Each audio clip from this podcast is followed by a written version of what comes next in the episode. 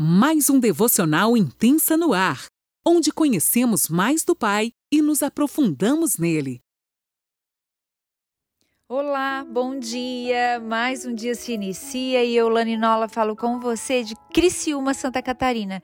Bem-vindo a este ambiente profético onde chaves são reveladas ao seu coração. Nesta manhã de segunda-feira, onde a semana está apenas começando, começou no domingo, mas a gente engatilha mesmo é na segunda, né? Vamos lá então, a gente vai dar continuidade ao capítulo 11 do Evangelho de João, a partir do versículo 45. Se você quiser me acompanhar, eu vou estar lendo na NAA. Muitos dos judeus que tinham vindo visitar Maria, vendo o que Jesus havia feito, creram nele. Outros, porém, foram até os fariseus e lhes contaram o que Jesus havia feito.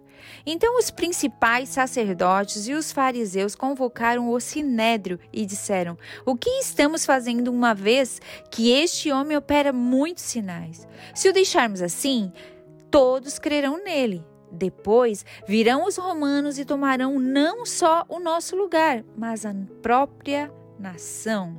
Mas um deles, Caifás, que era o sumo sacerdote naquele ano, advertiu-os, dizendo: Vocês não sabem nada, nem entende que é melhor para vocês que morra um só homem pelo povo e que não venha a, aparecer a perecer toda a nação?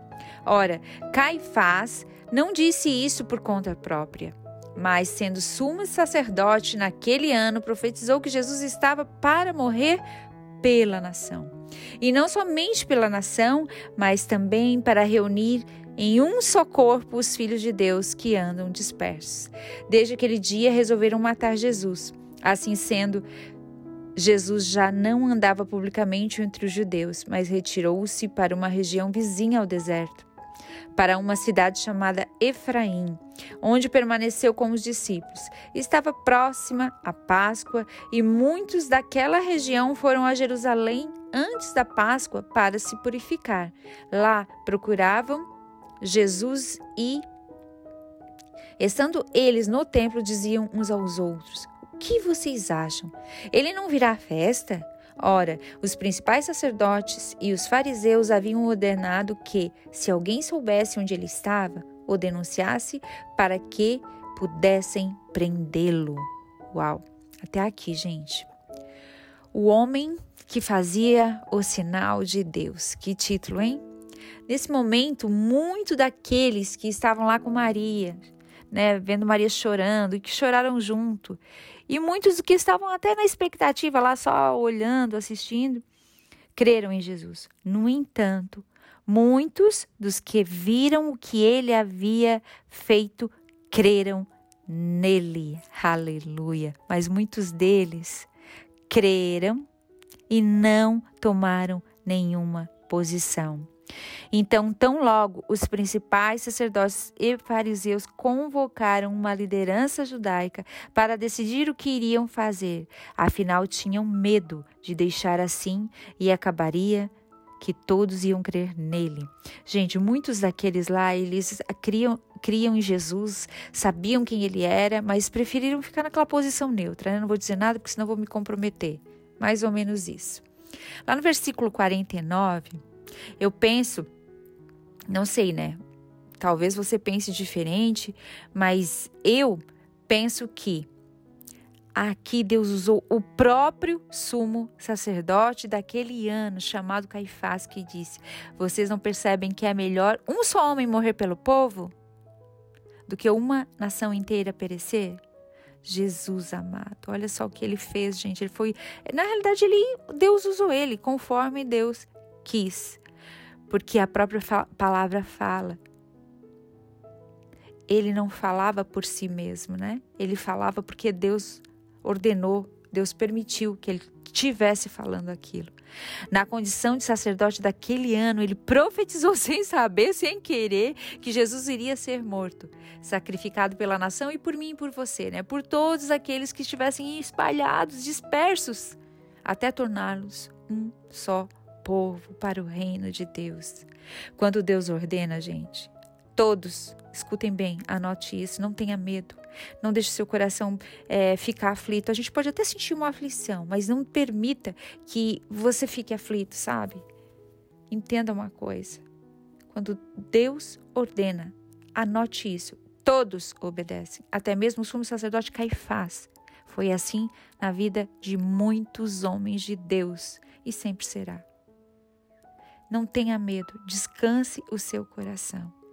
Lá no versículo 53 e 54, então decidiram naquele dia que iriam matar Jesus. Eles se reuniram, fizeram uma cúpula lá e Jesus retirou-se então dali, né? Jesus não ia ficar ali. E isolou-se em Efraim com os seus discípulos.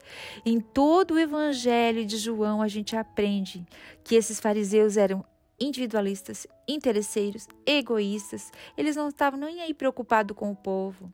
Ah, alguém vai se perder, o que vai acontecer com o fulano, com o ciclano. Não. A preocupação deles era perder a posição. Afinal de contas, eles tinham uma reputação a zelar.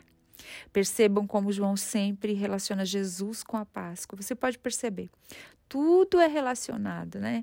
Ali ainda faltavam uns dias para Páscoa, ela estava chegando, mas ele sempre relaciona. Porque Jesus ele é o Cordeiro de Deus. Ele é aquele que morreu por mim e por você. Que honra! Oh, Pai, obrigada por mandar teu filho para morrer em meu lugar, Senhor. Onde nós estaríamos, gente, se Deus não tivesse enviado Jesus? A gente não sabe o que seria de nós, a gente não tem noção. Multidões e multidões vinham de vários lugares para comemorar a Páscoa. Muitos comentavam entre eles: será que ele aparecerá para a Páscoa? Onde ele está?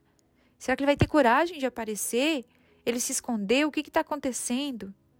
Então, os líderes religiosos publicam, sabe assim, uma nota no jornal, digamos, para o dia de hoje, né? Avisando a todos. Quem souber onde ele está, teria que avisar. Não podia ficar sem falar que eles estavam apostos para prendê-lo. Até aqui. Uau, essa palavra é mais uma palavra que a gente pode dizer que é amarga, né? Ela desce se cortando, porque a gente sabe que eles estavam falando do nosso Jesus, do nosso amado, do amado da nossa alma. Mas eu creio que tudo tem um propósito. Assim como Deus autorizou, né? Permitiu e meio que ordenou Caifás a profetizar sobre a morte, ele não estava entendendo nada, mas ele falou algo que já estava na agenda de Deus. Eu creio que tudo que aquele que serve a Deus faz está na agenda dele. Mas que você possa ter uma visão alargada e que o Senhor confirme no seu coração a palavra dele todas as manhãs e que você viva esse evangelho vivo, que você possa entender, que os teus olhos sejam abertos e que você entenda que Jesus é o Cordeiro de Deus. Jesus é o Cordeiro de Deus, aquele que tirou os pecados do mundo. Amém? Deus te abençoe.